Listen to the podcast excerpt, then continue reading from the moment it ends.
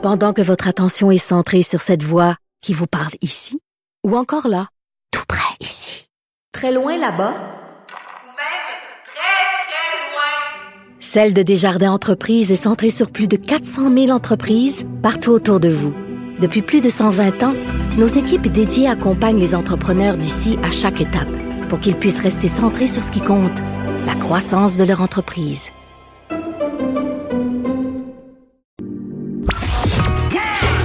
Le retour de Mario Dumont. Pour nous rejoindre en studio. Studio à commercial cube.radio. Appelez ou textez 187 Cube Radio. 1877 827 2346.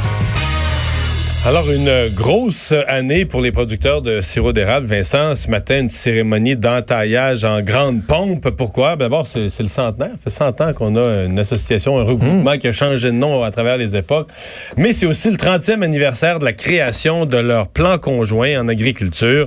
Euh, Simon Trépanier, directeur général des producteurs et productrices à est avec nous. Bonjour.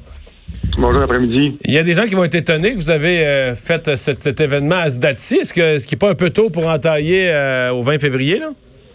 Ah ben en fait, non. Euh, il y a 48 millions d'entailles au Québec, donc il faut commencer tôt pour pas rater la saison. Donc, les producteurs, en général, vers le début janvier, pour les plus grandes entreprises, ont commencé l'entaillage déjà. OK. Et on entaille, ça veut pas dire que ça coule dans la minute, là? Non, pas du tout. En fait, la, période de production, c'est souvent entre le, je dirais, le 20 mars à la fin avril. Il y a à peu près 20 à 30 journées de coulée, là, qui est quand on, on a une alternance de gel-dégel. Donc, il faut être prêt, il faut être entaillé parce que dans la nature ne passe qu'une fois par année pour le sucre. Fait il faut, euh, il faut forcément être prêt. Mais donc, on peut, on peut facilement entailler plusieurs semaines d'avance, puis l'entaille se, se cicatrise pas, se referme pas, est encore bonne, rendue à, à la saison de la coulée. Effectivement, l'érable est en dormance durant l'hiver, donc euh, l'idée c'est d'avoir une entaille en fait euh, fraîche, mais avec le, froid, elle est protégée, puis avec le chalumeau qui, euh, qui fait office un peu de, bouchon au niveau du trou, l'entaille devant fraîche est prête à produire en mars. Il n'y a rien qui se referme. Donc grosse année de célébration, c'est pas pour rien que vous avez fait cette grande cérémonie ce matin. Oui, effectivement. En fait, euh, ça fait déjà quatre ans qu'on invite euh, le ministre de l'Agriculture à faire l'entaillage officiel. En fait, ça célèbre un peu l'ouverture du temps des sucres et ça, ça, ça, vient chercher chez nous un peu, euh, essentiellement chez tous les Québécois, Québécoises, le, l'aspect historique, patriotique du sirop d'érable qui fait un peu partie de notre ADN. Donc, on souligne cet événement-là et on souligne le fait que les producteurs commencent à travailler très tôt là, pour que, hmm. justement être présents quand le sucre est produit. Et à quelle date, euh, les, je parle des érablières qui sont nombreuses, euh, proches des grandes villes surtout, qui, euh, qui, qui, font des repas, des brunchs la fin de semaine, etc. À partir de quand on commence à, à ouvrir comme tel les cabanes à sucre? Début mars? Euh, oui, c'est souvent fin février, début mars que, le, que les Donc on est proche quand même. Là. Oui, il y a environ 200, 300 cabanes à sucre de type commercial au Québec qui sont plus de type restaurant. Euh, il y a quand même 7400 producteurs de sirop d'érable. C'est deux métiers différents, mais certains font oui non, je sais, c'est pour ça que je le précisais, parce que moi, je viens d'une région dans le bas du fleuve où il y a les plus grosses érablières au Québec, mais la vaste majorité font pas ce type de service-là. Mais je sais qu'à Montréal, il y a bien des gens pour qui une cabane à sucre, c'est comme un restaurant. on connaît pas, on connaît pas ceux qui font juste la production, mais qui, qui ont pas de, qui ont pas de salle à manger sur place. Effectivement, c'est un autre métier qui est tout à fait complémentaire. Ouais. Euh, parlons de donc de, de, du 30e anniversaire de votre plan conjoint. Euh, on voulait souligner ça cette année. Pourquoi? Bien, essentiellement, la production acéricole a longtemps été une production complémentaire, une production des fois personnelle pour des ventes euh, dans la famille, les amis, aux alentours. Mais euh, il y a 30 ans, en fait, les producteurs disent, ben nous, on veut forcément faire connaître notre produit national à l'échelle de la planète. Donc, et c'est là que les professeurs ont décidé de justement travailler conjointement ensemble pour justement conquérir des nouveaux marchés. Parce que de vendre à son épicerie, à son dépanneur du coin, c'est quelque chose d'accessible et de faisable pour les producteurs.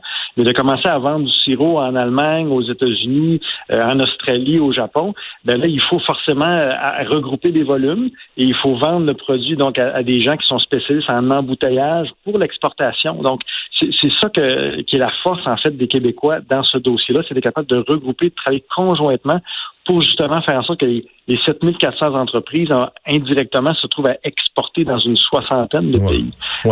les, exportations ont augmenté beaucoup au fil des, mettons, dans les dernières décennies? Ben, depuis 10 ans, on est à peu près à, 5-6% d'exportation en gain à chaque année. Donc, euh, et l'année record, euh, les chiffres viennent de sortir. 2019 a été une année record d'exportation. Euh, c'est 90% de la production du Québec essentiellement qui est exportée partout dans le monde. Ah oui. Donc, on, consomme, même si on a l'impression qu'on en consomme beaucoup au Québec, on consomme juste 10% de notre, nos produits d'érable. Eh oui, en fait, la moyenne québécoise, on parle d'environ 700 millilitres par personne par année. Euh, mais juste à titre d'exemple, euh, on est quand même 8 millions de Québécois à peu près, donc on est des gros consommateurs avec 700. Mais juste aux États-Unis, ils sont 300 millions de consommateurs potentiels et leur moyenne à eux est de 7, seulement 70 millilitres par année par consommateur. Donc, ils en consomment 10 fois moins, mais comme ils sont... Oui, ils sont 300 euh, millions. Plus, ben, c'est ça, ça fait beaucoup de consommateurs. Ça, serait où les pays ou les continents ou les, les zones sur la planète où la, la, la, la, consommation est la plus forte? Je parle de la consommation par personne. Après, disons, nous, c'est chez nous, on connaît ça, on est habitué, mais c'est, qui le, deuxième, troisième, quatrième pays sur Terre où les gens sont le plus connaissants des produits de l'érable et intéressés à, les, à se les procurer? Ben, je dirais, après le Québec et le Canada, c'est forcément les États-Unis. Euh, on se rappelle qu'il y a quand même une quinzaine d'États aux États-Unis qui produisent du sirop dans le nord-est. Donc, ces gens-là, dans le Vermont, euh, New Hampshire, Massachusetts, c'est des gens qui connaissent quand même assez l'érable. Mais dès qu'on va plus loin, euh, Texas, Californie, là, c'est plus nébuleux. Là. Ça vient dessus de l'arbre, ça vient de. Est-ce que ça coule comme ça directement de l'arbre? les, les, gens sont pas trop connaissants. Euh, par ailleurs, euh, au Japon, il y a quand même une bonne reconnaissance de l'érable. Ça fait quand même une dizaine d'années que les, les, producteurs et productrices du Québec font de la promotion au Japon. Et je dirais que les deux autres marchés où il y a quand même une bonne connaissance, c'est l'Angleterre l'Angleterre, euh, en termes culinaires et euh, gastronomie, euh, il y a quand même des parallèles à faire avec le, Canada aussi. Donc, ils ont, une connaissance. Et forcément, la France. nos cousins français, on partage une partie de la culture aussi. Ils connaissent le, grand, le grand, le, Québec et les Québécois et leur sirop. Trouvez-y un nom en anglais, les ventes vont augmenter de 50 en France. Ah, c'est une mauvaise blague. L'Europe, euh, faut pas oublier aussi qu'en Europe, euh, la négociation entre le Canada et l'Union européenne concernant les tarifs douaniers, euh, c'est à l'avantage des Québécois qui exportent parce que on avait un tarif entre 8 à 18% vers l'Europe et ce tarif-là tombe là, euh, en fait au cours des dernières années, ce qui fait qu'on a un avantage concurrentiel très intéressant par rapport entre autres aux Américains qui n'ont qui ont pas cet avantage-là pour les exportations vers l'Europe. Donc le, Québec a le vent dans les voiles à cet effet-là. Des bonnes nouvelles. Ben, Simon Trépanier, merci de nous avoir parlé. Bonne saison des sucres. Ben, merci beaucoup. Salut. On s'arrête au retour. Emmanuel Latraverse nous parle politique. Le retour de Mario Dumont.